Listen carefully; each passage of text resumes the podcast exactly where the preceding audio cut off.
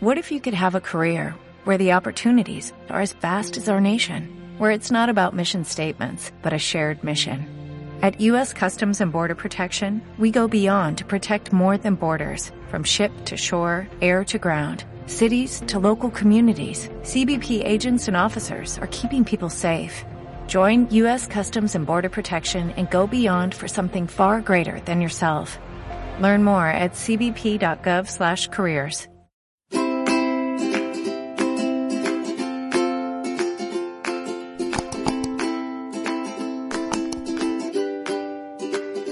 Hola, bienvenidos a otro capítulo del podcast. Hoy nos sigue acompañando Mar Casanova porque se nos quedaron muchísimas cosas en el tintero en la última entrevista. Por lo tanto, hoy lo volvemos a tener aquí. Bienvenido, Mar. Buenas, Carla. Eh, gracias por esta oportunidad, como ya dije en el, en el anterior, ¿no? Pero buenas también a todos los oyentes desde, nos desde donde estén escuchándonos y bueno, vamos a compartir aquí unos, un debate sobre la gastronomía y la nutrición o, o la dietética, ¿cómo es esto? Eh, bien, pues vamos a empezar por una de las cosas que se nos quedaron en la última entrevista, eh, que de hecho estaba agendada para hacerla allí y no, no tuvimos tiempo, que es sobre la compra. Entonces, ¿dónde sueles ir a comprar tú, Mar? Pues a ver, es bastante diferente, ¿no? Yo aquí en Vinaros suelo ir a comprar a Mercadona, primero porque es, bueno, es un supermercado que está próximo a, mi casa y, bueno, y además eh, luego siempre están los productos que no nos gustan del súper, ¿no? Que son productos sobre todo cárnicos y, hortalizas o, o frutas, ¿no? Que necesitas recurrir a mercado municipal o carnicerías o incluso pescaderías que encontramos, mm, bueno, pues por lo que es el municipio, ¿no? En Vinaros. Y luego siempre están también el, producto que eh, te doy gracias, ¿no? Al producto que tengo de casa, ¿no? De, del, del campo, ¿no? Del que tú te cosechas el, y luego tienes verduras, pues no todo el año, pero te diría que eh, tres estaciones seguro, ¿no? Y cada estación tiene su propia fruta y verdura de temporada, como serían, pues ahora mismo tendríamos ya eh, empezando todo lo que es la fruta y la verdura del verano, ¿no? Y, bueno, y luego también destacar que mientras viví en Euskadi, ¿no? Eh, solía comprar muchísimo a Eroski Sí que es verdad que Eroski es un supermercado con precios un poco más altos, ¿no? A lo que estamos acostumbrados, pero luego yo creo que también tiene un cierto nivel de calidad. Ojo, no en todos los productos, ¿no? Pero sí que es verdad que eh, pues hay muchísimas cosas que se nota lo que es la calidad, desde productos lácteos, ¿no? Por ejemplo, yo creo que, es de destacar. Y luego encuentras muchísimas marcas. Y, bueno, y luego además está eh, siempre suele estar mal localizado, ¿no? Pero Lidl es una, es una, bueno, es una cadena, sabemos la famosa cadena alemana, ¿no? Que, siempre tienen productos que, no sé por qué, pero siempre como que me llama, ¿no? A, ir al Lidl a por esos productos, ¿no?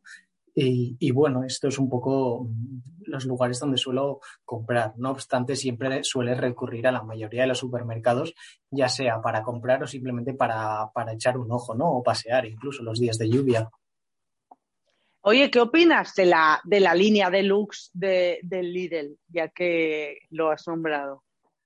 Bueno, la línea de, esta, la de deluxe, sí que es verdad que creo que es una forma de, de, primero, más que nada, vender un producto que ellos dicen gourmet, ¿no? O bueno, un producto eh, diferente, ¿no? Al consumidor en este caso que, que encontramos y que bueno, que es una línea que hay cosas que están bastante bien, vamos a dejarlo ahí, y luego hay cosas que, bueno, ya no sé si lo habéis probado, pero existe un, una, no sé si es un humus, yo creo, bueno, le llaman humus o salsa de alcachofa, que eso no sabe alcachofa, eso no ha visto una alcachofa en la vida. Pero bueno, eso siempre, siempre hay gente que me va a decir que eso sabe a alcachofa y que está riquísimo. Así que a gustos, colores. Eso hay que decirlo desde el primer momento. He de reconocer que yo eh, reconozco, confirmo que soy eh, súper fan de la línea de Luxe. Bueno, Lidl en general me pierdo un poco, porque esas cosas que ponen en el medio, al final siempre acabo comprando lo que no me toca. Pero sí que es verdad que, que, que, uno de los productos de luxe que más me gusta, que lo compro en cantidades industriales, que, que, ahora pensando quizá tú nos podrías enseñar a hacerlo en casa, es el tomate seco eh, en conserva con tomillo. Con tomillo con romero. Ahora no sé cuál de las dos, pero que está espectacular. Ese está muy bueno. Entonces, ese cuando hay, compro para ponerlo en las ensaladas. Pero ahora que pienso, teniéndote a ti delante, quizá eso lo podríamos hacer en casa, ¿no? Bueno, sí que es verdad que el tomate seco es un poco más complicado, ¿no? Para realizarlo, porque al final estás mm, deshidratando, que bueno, necesitarías o bien el sol, que en este caso no hay suficiente sol como para poder deshidratar y que el, el alimento no se nos pudra, porque tendríamos el problema, ¿no? De que al final el, el alimento se descompone por, la simple, por el simple hecho de, de, la maduración, ¿no? En este caso, como es el tomate. Y que, bueno, eh, además decirte que tomate seco, si creo recordar está en casi todos los supermercados. Al menos te puedo confirmar que en mercado no hay tomate seco. Sí, está el tomate seco, pero este está ya en conserva de aceite de oliva con romero. Entonces ya está hidratado, ya está perfecto para su consumo. Vale, claro. Entonces ya, claro, es mucho más, es eso. Al final es una línea, ¿no? Es una línea gourmet que hace que le pueda llegar otros productos al consumidor, como sería, pues en este caso, este producto que, que tú bien dices, ¿no? Pero de todas maneras, vamos a recomendarle a nuestros oyentes que se miren un poquito los ingredientes del etiquetado, ¿no? Para ver si realmente lleva cachofa o no lleva cachofa esa crema. Por ejemplo. Vale, pues siguiendo con la compra, eh, una vez hemos comprado y llegamos a casa, ¿tienes algún tipo de, de truco o recomendación que nos podrías dar para que para conservar mejor la compra? Bueno, a ver, eh, yo soy de los que creo que cada alimento, bueno, yo soy no, o sea, al final aquí no es de ser nadie, ¿no? Pero sí que es verdad que cada alimento necesita un tipo de, de conservación diferente, ¿no? De que, bueno, las alcachofas al igual, lo recomendable sería guardarlas a 10, 12 grados, pero ¿quién tiene un frigorífico a 10, 12 grados, ¿no? En casa y sí que es verdad que durante a lo mejor invierno podemos guardar muchísima fruta y hortaliza en lugares, mm, bueno, fuera de la nevera, además de que vamos a ahorrar en espacio, ¿no? Y que sobre todo, pues es, eh, bueno, no sé, eh, no hace falta usar, ¿no? Lo que es la, la nevera o, bueno, otros sistemas de refrigeración para, para, guardar estos alimentos. Pero sí que es verdad que lo que siempre solemos hacer, ¿no? Y que se debería hacer es eh, guardar, bueno, o quitar lo que son todos los envases de plástico. En este caso, cuando compramos pescado a granel, digo a granel, me refiero a pescado dentro de bolsas de plástico, ¿no? Podemos encontrarlo bien así a granel, que tú eliges el tipo o simplemente ya que está en bandejas. Pero cuando viene a granel siempre es más recomendable guardarlo en, en, en otros envases, ya sean plásticos o de vidrio, ¿no? De que, para que tengan una mayor conservación. Y luego, eh, otra cosa que siempre suelo hacer es de que en todo lo que son las cajas de cartón, embalajes, ¿no? De cuando compramos una lata de un, un paquete de latas de atún, ese cartón o ese plástico que viene envuelto siempre lo suelo deshacer. ¿Por qué? Porque es algo que al final luego cuando si compras un pack de seis, cuando te quedan dos no ves cuántas te quedan dentro. Y es algo que además de que nos ocupe es como un poco de que además me va a dar luego más trabajo, ¿no? El saber que tengo que quitarla, que siempre se queda una suelta, no sabes cuántas hay. He puesto el atún, ¿eh? pero podría mm. ser cualquier ejemplo de cualquier, cualquier producto.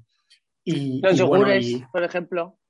Claro, está el, bueno, últimamente ya no, ya no hace tanto, ¿no? Pero que sí que es verdad que siempre, o incluso ocupan mucho más, ¿no? En, como es el, el en el frigorífico, que, que, te puede ocupar muchísimo el espacio. Y, bueno, y luego algo que hay que tener en cuenta es, bueno, ahora ya se ha puesto, eh, creo que si no está ya 100%, ahora a, a, mitades de año se, se pone ya a la normativa de todo lo que son las bolsas desechables ya pasarán a ser orgánicas, ¿no? Pero es algo que aún tenemos que reforzar. Mm. Eh, el otro día, hablando sobre esta entrevista, me explicaste que estabas eh, reduciendo el consumo de carne, que de hecho ahora carne solo comes en restaurantes. Entonces, eh, ¿cuál, por, qué, ¿por qué decidiste esto? Bueno, pues eso al final lo empecé a hacer en la, bueno, en la primera cuarentena, ¿no? Que ya casi, bueno, yo creo que aún nos acordamos bastante, ¿no? Pero que casi estamos, hemos estado en algunos días pensando, ay, que nos vuelven a, confinar como la primera cuarentena. Pero claro, allí al final es una cuarentena que mm, estuvo, estábamos todos en casa, ¿no? Y tampoco es que pudiéramos salir ni hacer deporte. Al final es un poco como, mm, no sé, y digo, ostras, estamos consumiendo muchísima carne, ¿no? De, pero de semanalmente al igual 12 de cada 14 comidas son de carne. Y no nos damos ni cuenta. Y luego de pescado al igual solo hay dos o cuatro comidas a la semana. Y dije, oye, pues voy a cambiar, ¿no? Porque al final el plato de carne es como muy sencillo, ¿no? Es como muy fácil de hacer a la plancha y ya. Pero el pescado como que nos cuesta más. Mira que hay infinidades mm. de, tipos, ¿no? De comer pescado, desde calamares, eh, empanadillas o canelones de pescado, si nos ponemos así. Yo creo que venden en cualquier supermercado ya. Y bueno, y otros tipos, ¿no? Que no sean plancha. Y bueno, así que durante la cuarentena elegí hacer eso. Sí que es verdad que vamos, bueno, sí que como carne, ¿no? Al final eh, no es una cosa que haya dejado de comer, simplemente, eh, bueno, fuera de casa, cuando antes, cuando se podía o cuando se volverá a poder, ¿no? Eh, hacer las comidas o cenas familiares, ¿no? O eventos.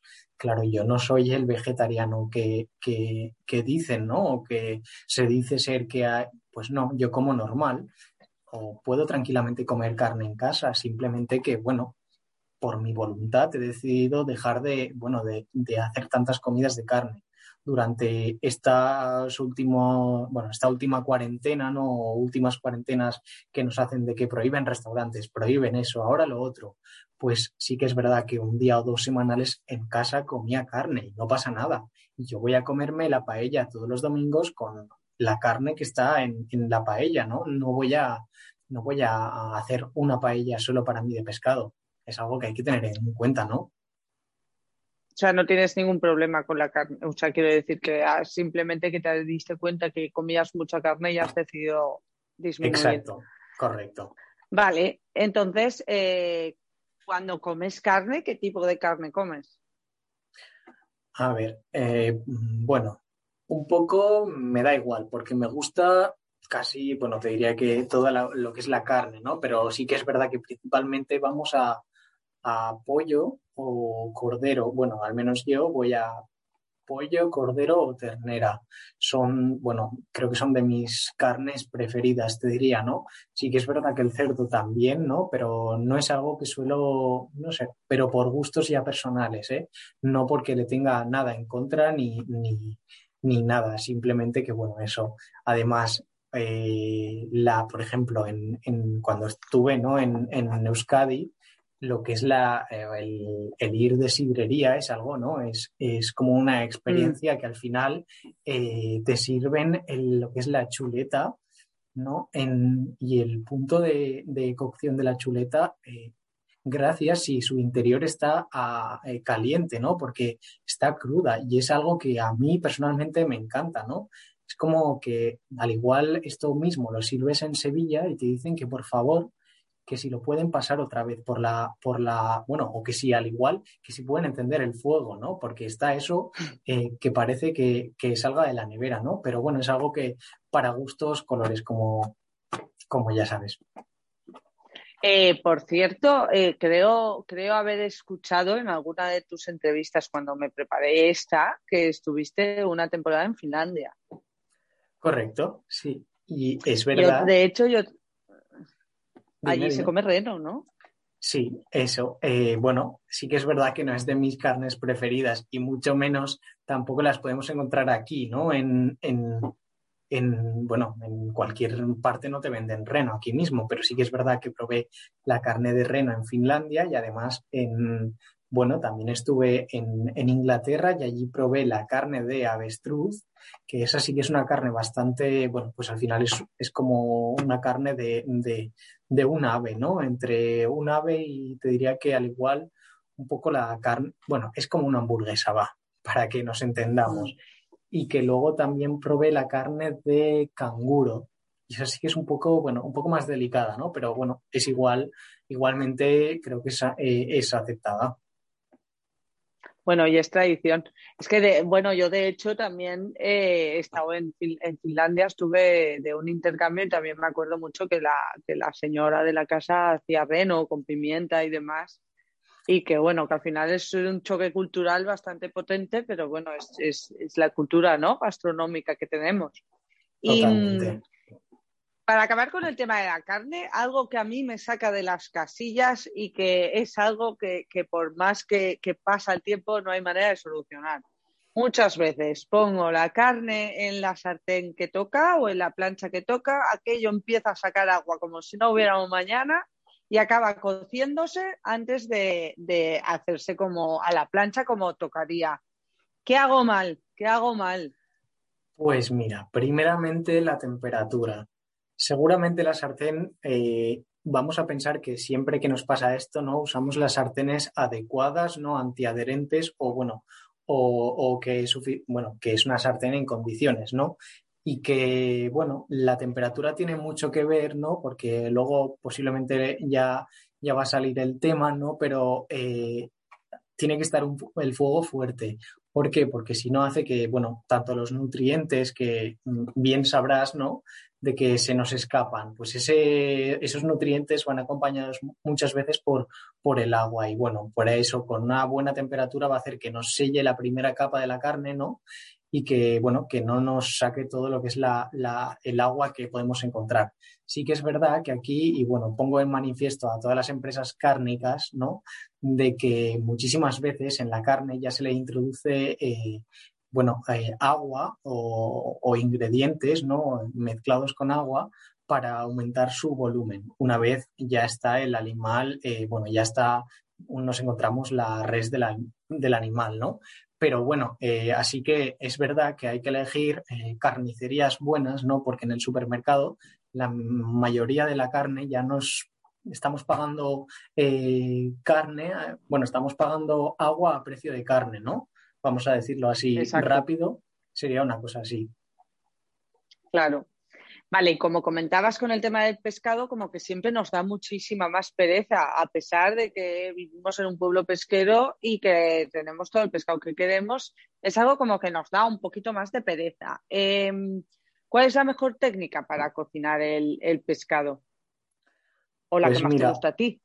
A mí, bueno, una de, mejor no hay nada, ni mejor ni peor, ¿no? Porque está buenísimo cada tipo de pescado según su, su uso, su aplicación gastronómica. Pero bueno, yo creo que una técnica muy fácil para los oyentes que están ahora mismo y que queda un resultado espectacular es la técnica del papillot. El papillot consiste en, bueno, en, en, la, en añadir dentro de un papel, en este caso en casa vamos a usar papel de aluminio, ¿no?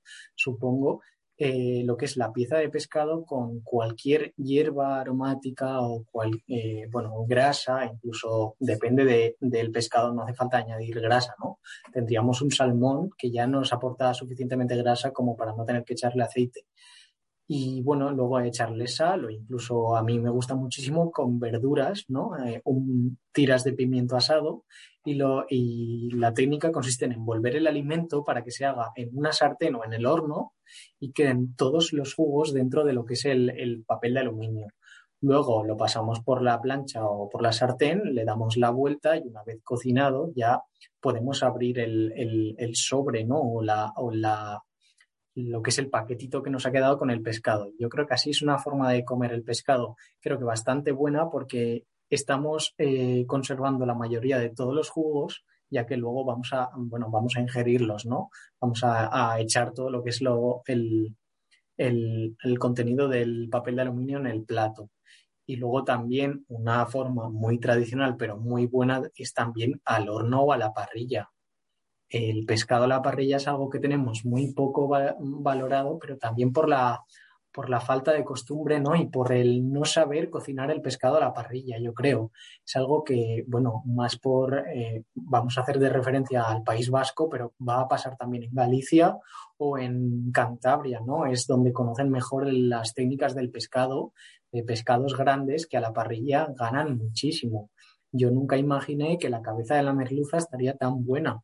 Solo lo que es la cabeza, la lengua, todas las partes del cerebro es una cosa que para mí el cogote de merluza, que es como lo venden allí arriba, es algo espectacular que aquí lo, lo echamos para el caldo, ¿no?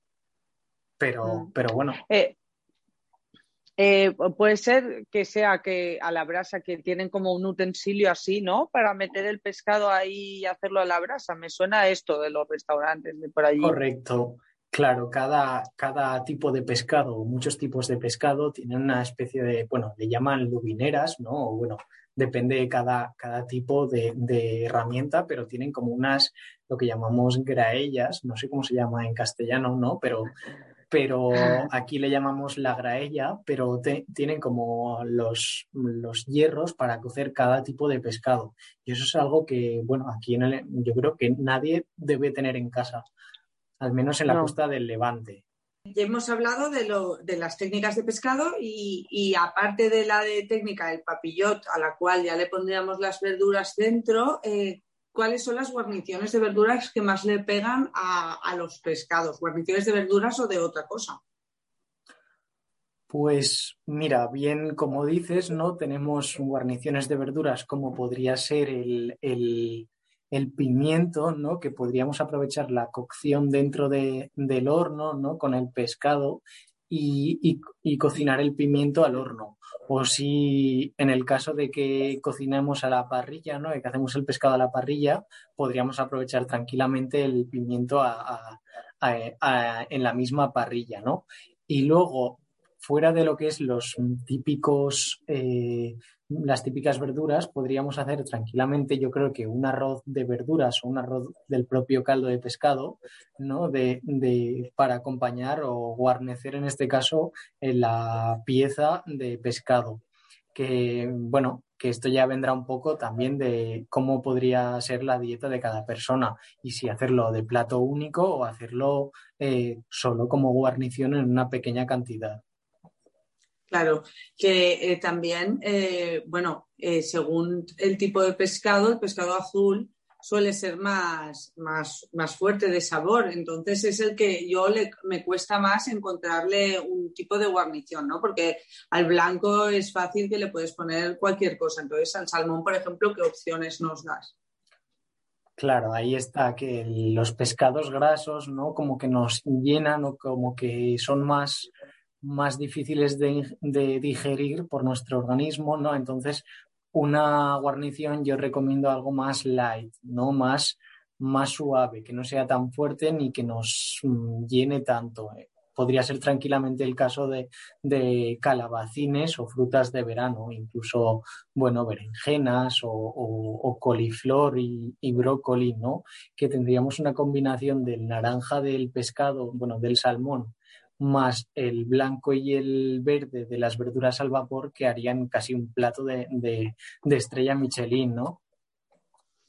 Perfecto, vale. Y ahora pasamos a los huevos. Eh, una vez vi una película que, bueno, iba de, de, como un restaurante de alto standing, Michelin, que todos los cocineros querían acabar trabajando allí y que, bueno, como que la chef o la ama del restaurante elegía a los cocineros según eh, cómo hacía la tortilla francesa. Entonces, bueno, yo te quería preguntar cuál es el secreto de, una buena tortilla francesa. Jolín, pues eso es una muy buena pregunta porque varía tanto de una tortilla, ¿no? Y luego también está lo, lo, típico que te dicen de que no sabes ni cocinar una tortilla a la francesa, que seguro que a todos, o al menos todos lo hemos oído alguna vez en nuestras vidas pero yo creo que es más fácil casi cocinar unas lentejas, ¿no? O un arroz que una tortilla, ¿no? Porque el girarla y todo eso es un poco más, más complicado. Que luego sí que, bueno, no, es que sean secretos, pero sí que algunos tips o consejos, ¿no? Eh, varían según el tipo de, consumidor que, lo come. Entonces, claro, hay gente que no le gusta eh, que esté, mm, yo qué sé, muy hecha, hay gente poco hecha, hay gente que le gusta esponjosa, hay que no. Entonces, pero sí que es algo, yo creo que la mayoría de la gente debería, o yo creo que compartirán mi opinión, es que sea esponjosa por dentro o que sea más que esponjosa, jugosa, ¿no?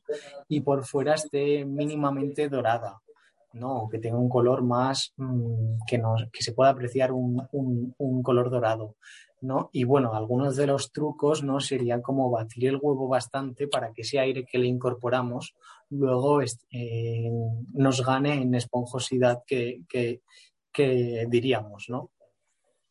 Perfecto. Eh, en, la, anterior entrevista estuvimos hablando que uno de los colaboradores habituales tuyos es eh, la granja Boverals, que tenemos la verdad mucha suerte de tener aquí una granja de gallinas donde todos al final, eh, cuando éramos pequeños, hemos ido en algún momento. Y, bueno, quería que nos explicaras un poco el tema de la importancia de elegir eh, los huevos a la hora de comprar, porque hay de muchos tipos.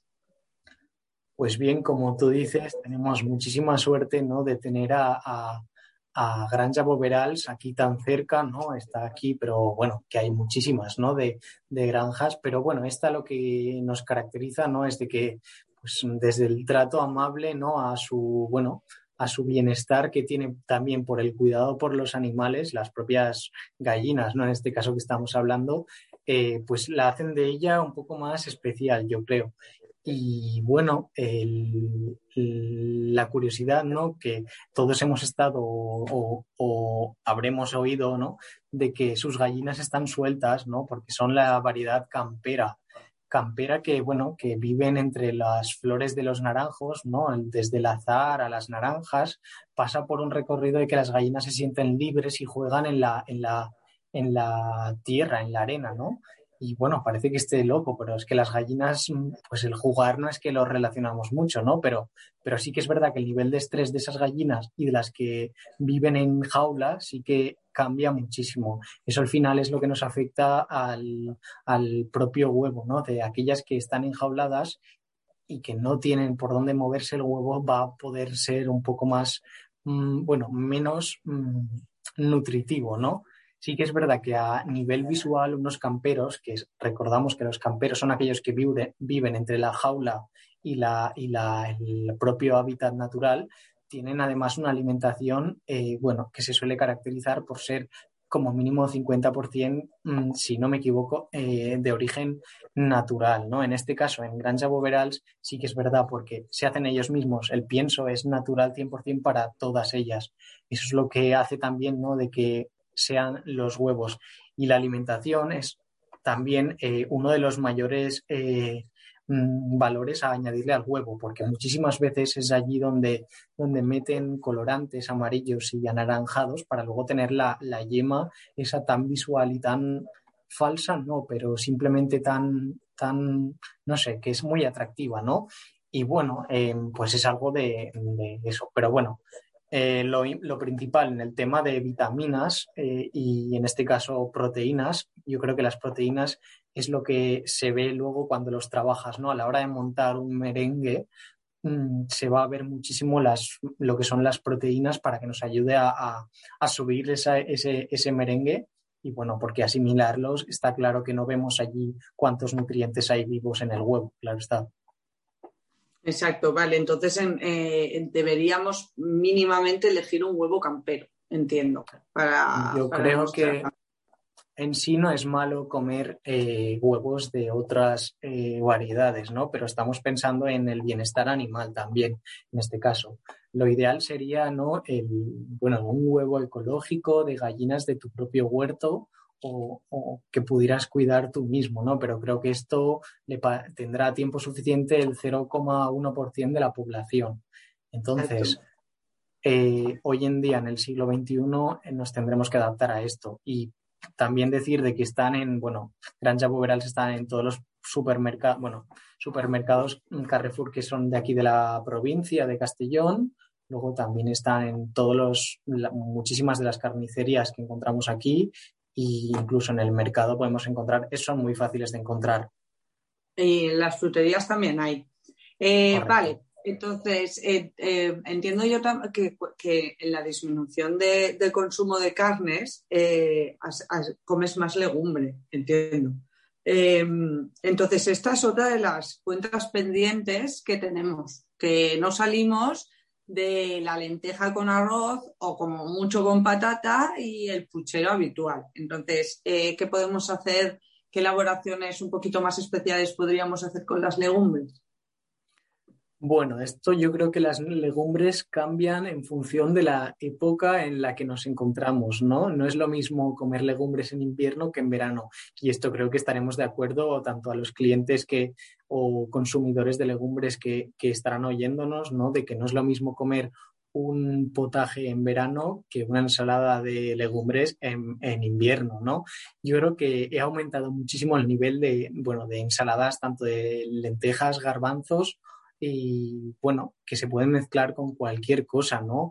Eh, desde hacerla una ensalada propiamente de bacalao con espinacas frescos, ¿no? A hacer un potaje en invierno con los mismos ingredientes.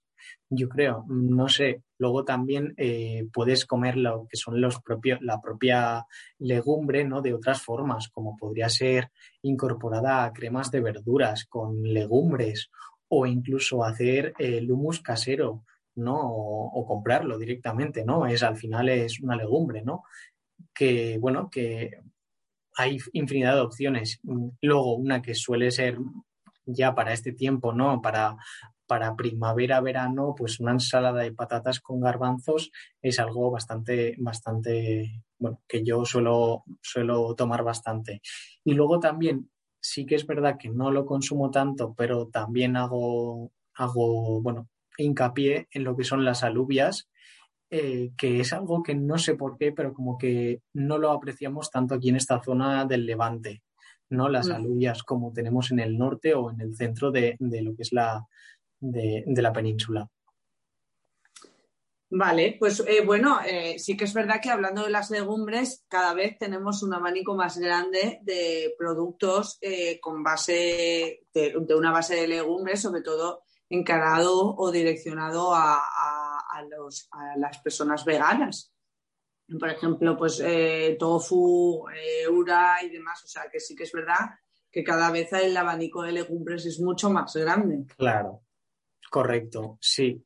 Sí, aunque hay que decir que no soy tampoco mucho de tofu, ¿no? Pero, pero sí que, bueno, hay gente que, no sé, le apasiona o hay gente que de verdad le gusta el tofu, que no es que coma tofu porque no come otra cosa.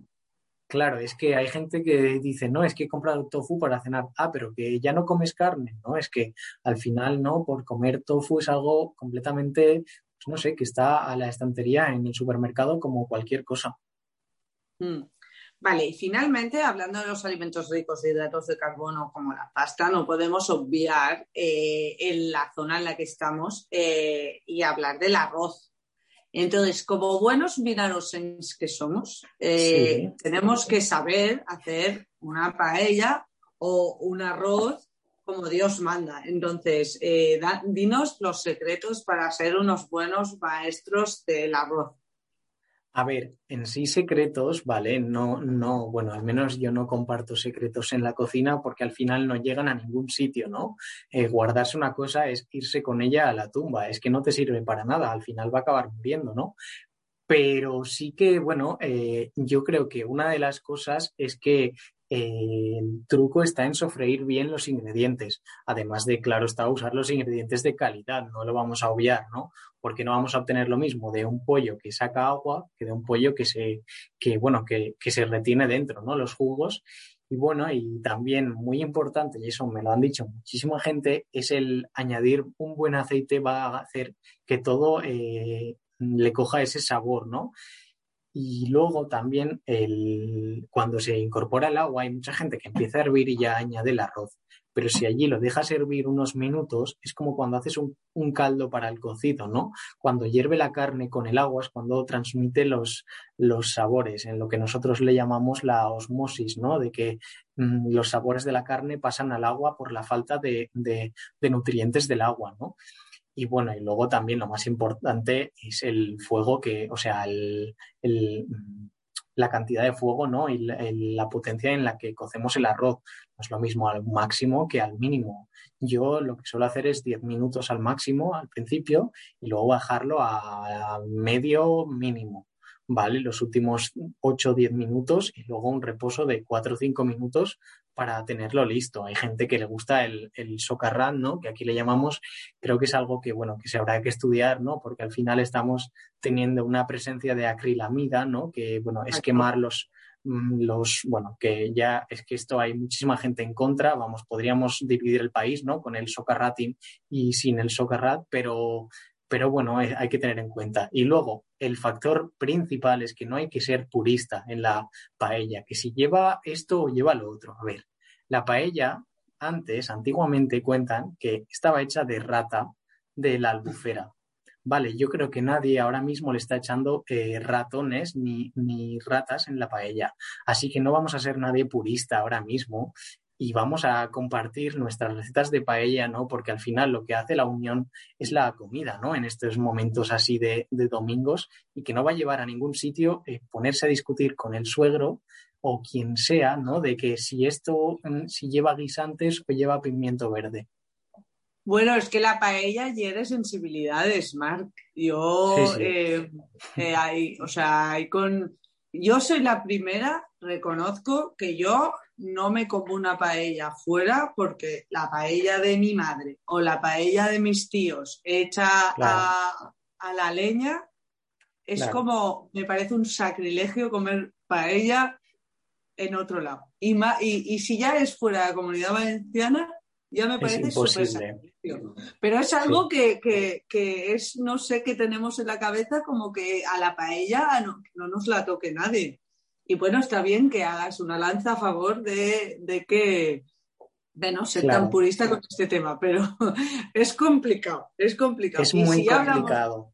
y, si ya hablamos de los de Castellón, que entonces ya no les puedes tocar la paella. Cuidado con los de Castellón en su paella. Claro, es que es eso, ¿no? Al final sí que es verdad que hay paellas que nos van a gustar más o menos, pero sí que tampoco va a llegar a ninguna parte, ¿no? El que uno ponga el pimiento verde y el otro el pimiento rojo. Eh, la paella se hacía los domingos por el simple hecho ¿no? de que era lo que sobraba de toda la semana y lo que te quedaba. Mm. Así que si eso lo aplicamos, es que es el fin de la semana, es que vamos a, poner todo lo que nos queda por la nevera. Mm. Em, un, tema que creo que estás bastante sensibilizado, porque ya lo has hablado en, el antiguo capítulo, lo, comentaste algo, es que tenemos un problema a nivel de sostenibilidad en general y, parece que no sabemos bien, o sea, tú nos hablabas en el capítulo anterior sobre el tema de las basuras y cómo, se, cómo en Euskadi eh, lo hacían para que la gente reciclara más. Vale, ahora quiero que nos hables sobre eh, en la comida en general, o sea, cómo podemos, porque al final compramos y tiramos mucha comida, no sabemos qué hacer con las sobras. Entonces, eh, ¿cómo podemos arreglar un poco esto? ¿Qué recomendaciones nos darías? Mira, como bien hemos dicho al principio de este, de este podcast, ¿no? de, esta, de esta charla, eh, tenemos la planificación de la compra muy importante para, si ya vamos con una lista de qué vamos a comer cada día de la semana, seguramente yo creo que va a poder haber algún fallo, ¿no? De que siempre tenemos alguna comida imprevista de que salimos de casa, ¿no? O alguna de las, o que sobran, hay sobras, ¿no? En la comida y siempre pueden pasar cosas así, pero ya es una planificación mayor, ¿no?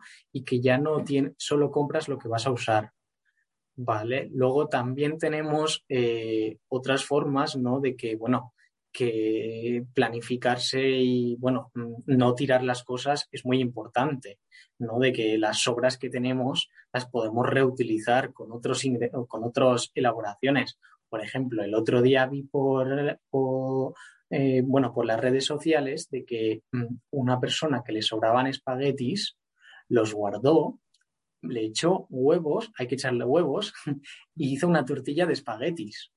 Vale, claro, es una cosa que dices, oye, pues qué raro, pues es que al final la patata es un hidrato de carbono y el espagueti estamos hablando de lo mismo.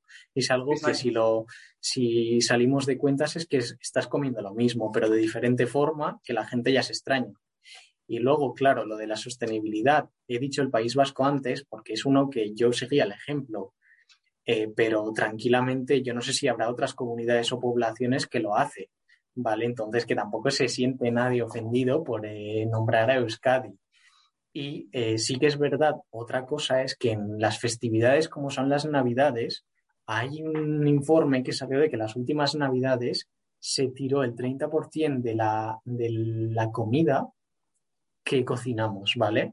Es una media de un 30%, ¿vale? Que para nosotros no es nada, ¿vale? Para una familia, pero si sumáramos la de toda, la de todo el país, ¿no? O la de toda lo que es la, la gente que celebra Navidad, porque no vamos a ser todos desafortunadamente, ¿vale? Podríamos haber, haber, alimentado casi a todos los, mm, los que están pasando hambre de Europa. Es algo que se tendría que replantear, ¿no? A la hora de, de cocinar. Mm. Pero bueno, estamos así aún. Sí, yo creo que es algo que tenemos pendiente y que, y que también creo que es un poco de, problema de educación eh, culinaria o nutricional. ¿eh? Por ejemplo, yo qué sé, eh, me refiero a, saber bien a qué temperatura hay que guardar los alimentos o cuánto tiempo pueden durar en, la nevera o no. O sea, un poquito de, ese tipo de educación que yo creo que nos falta desde pequeños. Claro, yo creo que una cultura mm, alimentaria, ¿vale? No vamos a llamarle gastronómica, porque gastronómica ya es como el disfrute, ¿no? Pero alimentaria, de saber, ¿no? Pues yo creo que no nos vendría mal una asignatura o unas clases extras impartidas, eh, yo creo que desde primaria o incluso lo podríamos agregar a, la segunda etapa de, de la ESO, ¿no? Concretamente, yo creo que, es una época en la que ya empezamos a cocinar por nosotros mismos o que ya deberíamos empezar a cocinar por nosotros mismos y, eso es, no cabe duda que estaría genial. Sí, es, un, es, nuestra asignatura pendiente. Hmm. Eh, para finalizar esta entrevista, bueno, haremos el quiz rápido como, como la semana, bueno, pues la semana pasada, en la entrevista pasada, pero antes eh, se, está poniendo últimamente muy de moda el batch cooking. El batch cooking es básicamente cocinar gran parte de las preparaciones un día, ¿no? Para, ir más organizados a, lo largo de la semana. Que a raíz de lo que hablabas de la planificación de la compra, pues bueno, va todo en unión. Entonces, eh, si hiciéramos ahora un batch cooking teórico, por ejemplo, qué preparaciones realizarías tú? Sea, si vas a hacer un batch cooking hoy, por ejemplo. Pues mira, a ver, en tanto, en cuanto a lo que son las mm, preparaciones, ¿no? O elaboraciones, no tendría en cuenta el tipo de, elaboración en sí, ¿no? ¿no? le pondría nombre, pero sí que haría un buen batch cooking que nos serviría para, yo te diría que para cada semana, de elaborar un tipo de cocer, en este caso, un tipo de eh, cereal, en este caso vamos a elegir el arroz, por ejemplo, Vamos a mm, hervir también eh, un tipo de legumbre, vamos a elegir las lentejas, ¿vale? Y luego eh, haríamos, bueno, yo creo que haría una crema mm, de verduras a la que luego le podría ir añadiendo cosas. Además, el tema proteínas, en lo que son pescado, bueno, proteínas, en el caso de pescado carne, ¿vale? Lo que haría sería mm, realizar, no haría una carne porque hacer una pechuga un domingo y comérsela un jueves es muy triste, ¿vale? Pero sí que la dejaría ya preparada. Pero luego, en base a todos los productos que tenemos, es muy fácil organizar la semana en cuanto a, por ejemplo, una comida del lunes, vamos a mezclar ese arroz con hortalizas y vamos a hacer eh, una ensalada de, de, hortalizas. Luego, las legumbres que tengo para el martes las puedo mezclar con espinacas frescas y voy a hacer un, bueno, puedo preparar un plato de cuchara y a través de eso organizarme la semana. ¿Vale? Entonces podría mezclar desde un arroz para comer con verduras, eh, ya sea para una guarnición de la carne, puede ser también para hacer una ensalada de arroz o tranquilamente unos tomates rellenos de arroz y no estar hirviendo arroz cinco días a la semana para también así es que además esto es eh, una eficacia enorme, ¿no? Para, para, el tiempo que estamos en casa en la cocina, que a mí me encanta, ¿no? Pero a veces no me lo puedo permitir estar siempre o mm, todos los días en la, en la cocina y además es que vamos a ayudar a una sostenibilidad pero ya de hablando de ahorro energético, ¿vale? En ese, en eso que nos, que nos están subiendo, ¿no? Y que al final, pues hay que, hay que recortar por algún sitio, es de cocinar un día para todos. Y así también esa tarde, es verdad que durante una tarde vas a estar toda la tarde cocinando, o una mañana o una noche, me da igual, pero al final vas a, ahorrarte ¿no? todos los días esos 20-25 minutos que tardas en prepararte la comida, los vas a bajar a, a 5 minutos. Y he dicho 20 minutos a lo poco, ¿eh? que podríamos Mm. estar una hora y media preparando la comida. Claro, no, no, efectivamente que ahorras energía, ahorras tiempo, ahorras incluso, eh, bueno, a- a- favoreces la sostenibilidad al Claro, final. Es que Vale, perfecto. Entonces, bueno, finalmente vamos a- al quiz rápido, eh, que ya sabes cómo funciona. Te hago una pregunta y la tienes que contestar súper rápido. Eh, Vale. vale. Eh, un- uno de las, de las eh, broncas, bueno, broncas, pero uno de, de- de los motivos del cuñadismo máximo es cuando se está haciendo la carne. Cuando hay que girar la carne. O sea, por ejemplo, un entrecot que, que- que lo estamos haciendo a la brasa. ¿Cuándo hay que girar esa carne? La carne hay que girarla cuando ya está, vamos a decirlo, dorada, ¿vale? Que es cuando se provoca mallar, es cuando ya están todos los jugos dentro y no van a salir, es lo que comentábamos antes también, que una vez está ya, mm, bueno, pues ya está eh, mm, sellada, ya se puede girar porque ya no va a perder jugos en ese momento. Vale, o sea, no, no hay que esperar mucho al final, ¿no? O sea, una vez veas que está todo dorado, la giras. Claro, va a depender del grado de la, de la temperatura en que esté la sartén cuando, cuando ponemos el entrecot. Sí que es verdad que bueno, hay gente que le gusta más hecho y menos, ahí ya es otra cosa, ¿eh? Pero, pero una vez está sellado ya podemos girar la carne. Vale. Segundo, segunda discusión de cuñadismo máxima, eh, Sí. la sal. ¿Cuándo se tira? ¿Antes, durante o después? A ver, yo creo que para la carne, ¿estamos hablando de la carne o...? Vale. De la carne, de la carne. Vale, durante o después. Muy sencillo. Si le echamos sal antes, va a sacar todos las- los nutrientes que tiene dentro porque va a querer absorber la sal. Así que lo echamos durante y después y así nos ayuda a que después tenga más nutrientes. Sí que es verdad que con el pescado se suele hacer diferente, ¿no? Porque se suele hacer, un- bueno, en el pescado se suele ech- echar antes para hacer una salmuera o bueno, o para echarlo con un poco de agua y hacer una salmuera y que luego nos quede más jugoso. Vale.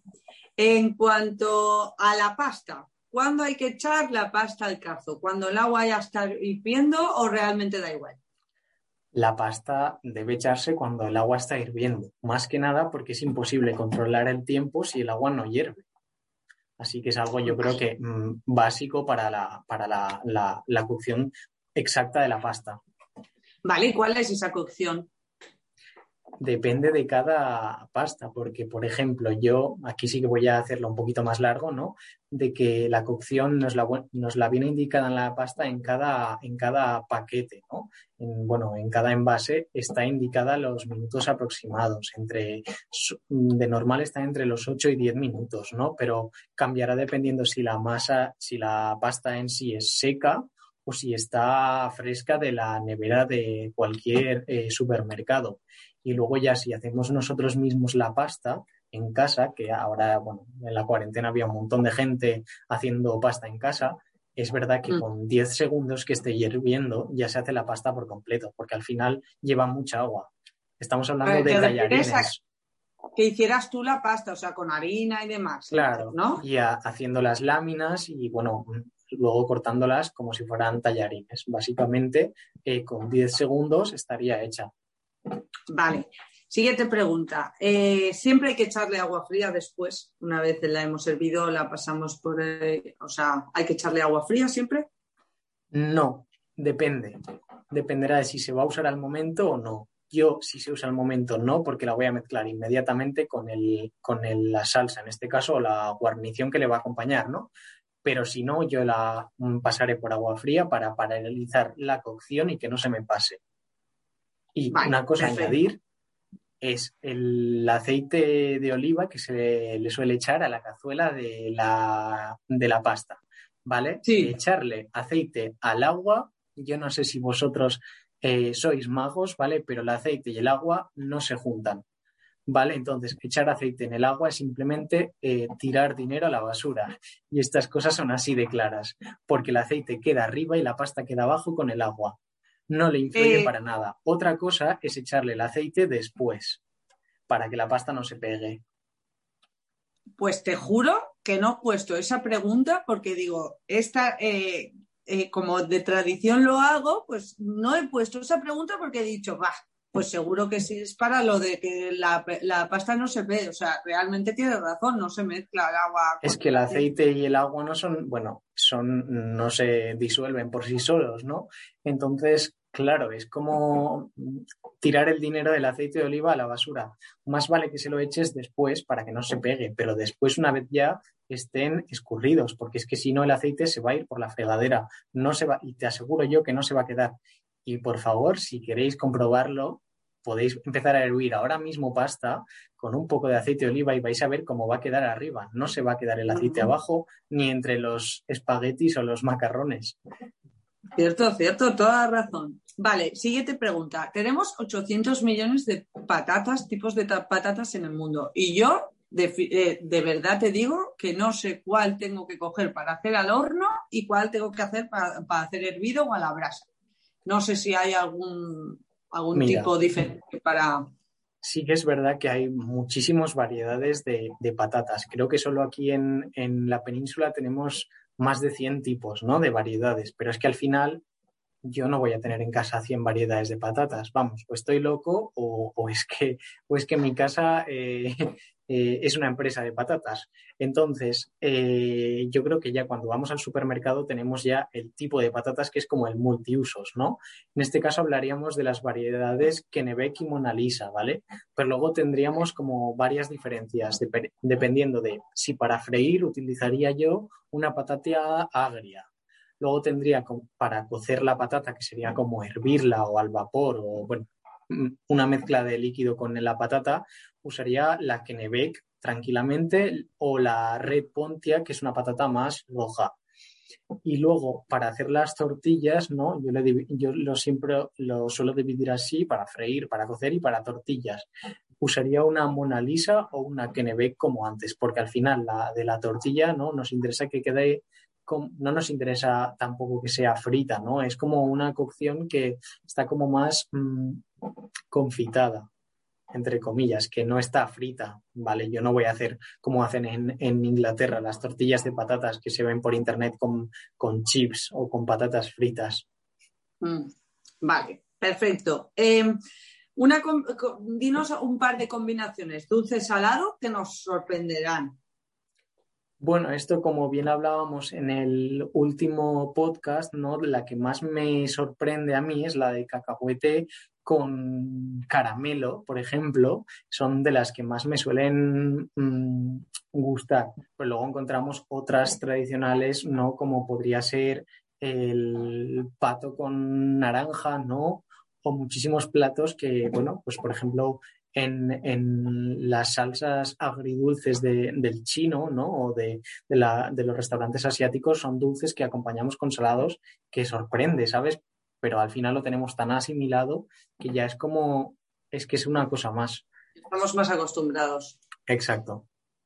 Vale. Eh, no sé si te quieres mojar, pero como última, nos recomendarías, si no quieres mojarte, no te preocupes, pero nos recomendarías un par de restaurantes aquí en Vinaros. En Euskadi ya sabemos que aquello es la cuna de, la gastronomía en general, pero aquí en Vinaros, eh, ¿te mojas y nos dices un par de restaurantes? Bueno, mm, yo primeramente, bueno, voy a decir al restaurante que más suelo ir con frecuencia ahora mismo, ¿no? Porque creo que las medidas del COVID eh, las cumplen y creo que es algo ahora mismo a mirar, ¿no? También, y que al final mm. es una empresa que se dedica 100% a la hostelería, no tiene negocios por detrás, ¿no? De, bueno, ellos sabrán de los que los tengan y creo que, bueno, eh, La Carabasa es uno de los restaurantes que suelo ir. Así que, bueno, yo creo que, que, es de gran aprecio, ¿no? De, mm, de poder contar con restaurantes así. Este hay muchísimos más, ¿vale? Y que lo están pasando o que lo van a pasar, ¿no? Eh, mal por la situación actual con la que están. Así que bueno, que al final no es que vaya de gustos, pero sí que es verdad que con la carabasa es algo que el menú cambia cada mes, ¿vale? Y el que el menú cambie cada mes es encontrar cosas diferentes cada vez que vas. ¿vale? Y además yo creo que en cuanto a calidad-precio está imposible de mejorar. Entonces yo eh, respondo a esta. Luego sí que también por la provincia encontramos otros restaurantes muy buenos a los que, bueno, ahí yo destacaría sobre todo, no, no voy a nombrar, ¿no? Pero aquellos en los que han abierto los últimos dos años, que son los más complicados que lo van a tener, ¿no? Porque abrir, haber abierto un restaurante hace dos años o hace un año, o incluso conozco de compañeros que acaban de abrir ahora unos meses, eso sí que tienen el valor de, de, afrontar lo que les ha venido o lo que les va a venir, porque este verano mm, yo creo que no va a ser igual, ojalá me equivoque, ¿eh? pero ojalá poder volver a, hace dos años. Sí, desde luego, bueno, eh, por alusiones, un, un, saludo a Héctor y a Valeria, que son los, los, amos de la Carabasa, que bueno, que yo suelo, me gusta mucho también y suelo ir bastante. Bueno. Eh, y también es verdad que hay que, hay que tener en cuenta lo mal que lo está pasando la hostelería y la verdad es que, es que agradecer lo que dices, la gente que ha cumplido las medidas desde el primer momento, que se lo ha tomado en serio y que han pasado una época horrorosa y que aún falta por pasar y bueno, que... Completamente. y sí que ahí también debo decir que a los esteleros somos bueno, son en este caso, ¿no? Bueno, yo me considero también que pertenezco a este grupo, que son los que mm, más les hemos o les han criticado, ¿no? De que no cumplen las medidas, pero realmente yo creo que serían, si no por decir los primeros, de los que más han estado cumpliendo la normativa, porque es algo muy complicado tener que cambiar tus leyes o tus propias normas del bar semanalmente porque, bueno, pues todos sabemos que las mm, normativas estaban cambiando ojalá semanalmente, ¿no? Pero al principio de la cuarentena cambiaban diariamente, que no sabían ellos mismos ni cuánto aforo tenían que, cumplir, ¿no? Y que, no sé, luego entras en el metro y nadie te limpia la, la, silla o que vas a pagar la zona azul del parquímetro y tienes el parquímetro con, bueno, que nadie te lo ha limpiado, ¿no? Es algo que creo que en la hostelería lo han hecho y lo están haciendo. O sea que un aplauso por ellos. Exacto, exacto. Un aplauso desde aquí para todos ellos. Eh, bueno, eh, nos ha costado muchísimo, la gente no lo sabe, pero la verdad es que es que llegar hasta aquí, a Mar y a mí nos ha costado un montón. Ya hemos realizado la última entrevista. Estoy súper agradecida de haberte tenido con nosotros. Igualmente. hemos aprendido muchísimo y te invito a venir cuando quieras al podcast, hacer directos a lo que te apetezca porque me, lo he pasado muy bien contigo. Yo igual, bueno, espero que a ver ahora si, si se arregla, ¿no? Un poco más y ya, pues al igual, en lugar de hacer directos, ¿no? De, o bueno, en este caso, los que lo están oyendo por, por, Spotify a, través de audio no nos ven, ¿no? Pero pueden apreciar los que están en, en, conectados a YouTube o en otras plataformas de que estamos cada uno en su, bueno, en su despacho, en su casa o en su, en su negocio, ¿no? En este caso, pero que, bueno, que ojalá la próxima pueda ser un, podcast, ¿no? Porque ya que se ha empezado con esta ilusión de Carla de hacer los podcasts, de seguirla, pero que ya no tengan que ser eh, en, en, bueno, en distancias, ¿no? O que si sean en distancia, que sean dentro de la misma sala o, habitación o lo que sea. Exacto, y que wifi no nos pase una, no nos, no nos la, no nos la líe. Claro, eso ya es una cosa secundaria, pero que bueno, que eso hemos podido. Pues muchísimas gracias, Marc. Un saludo. A ti también, Carla. Y muchas gracias a todos por escucharnos en otro capítulo más de este podcast. Y un saludo y nos vemos a la próxima.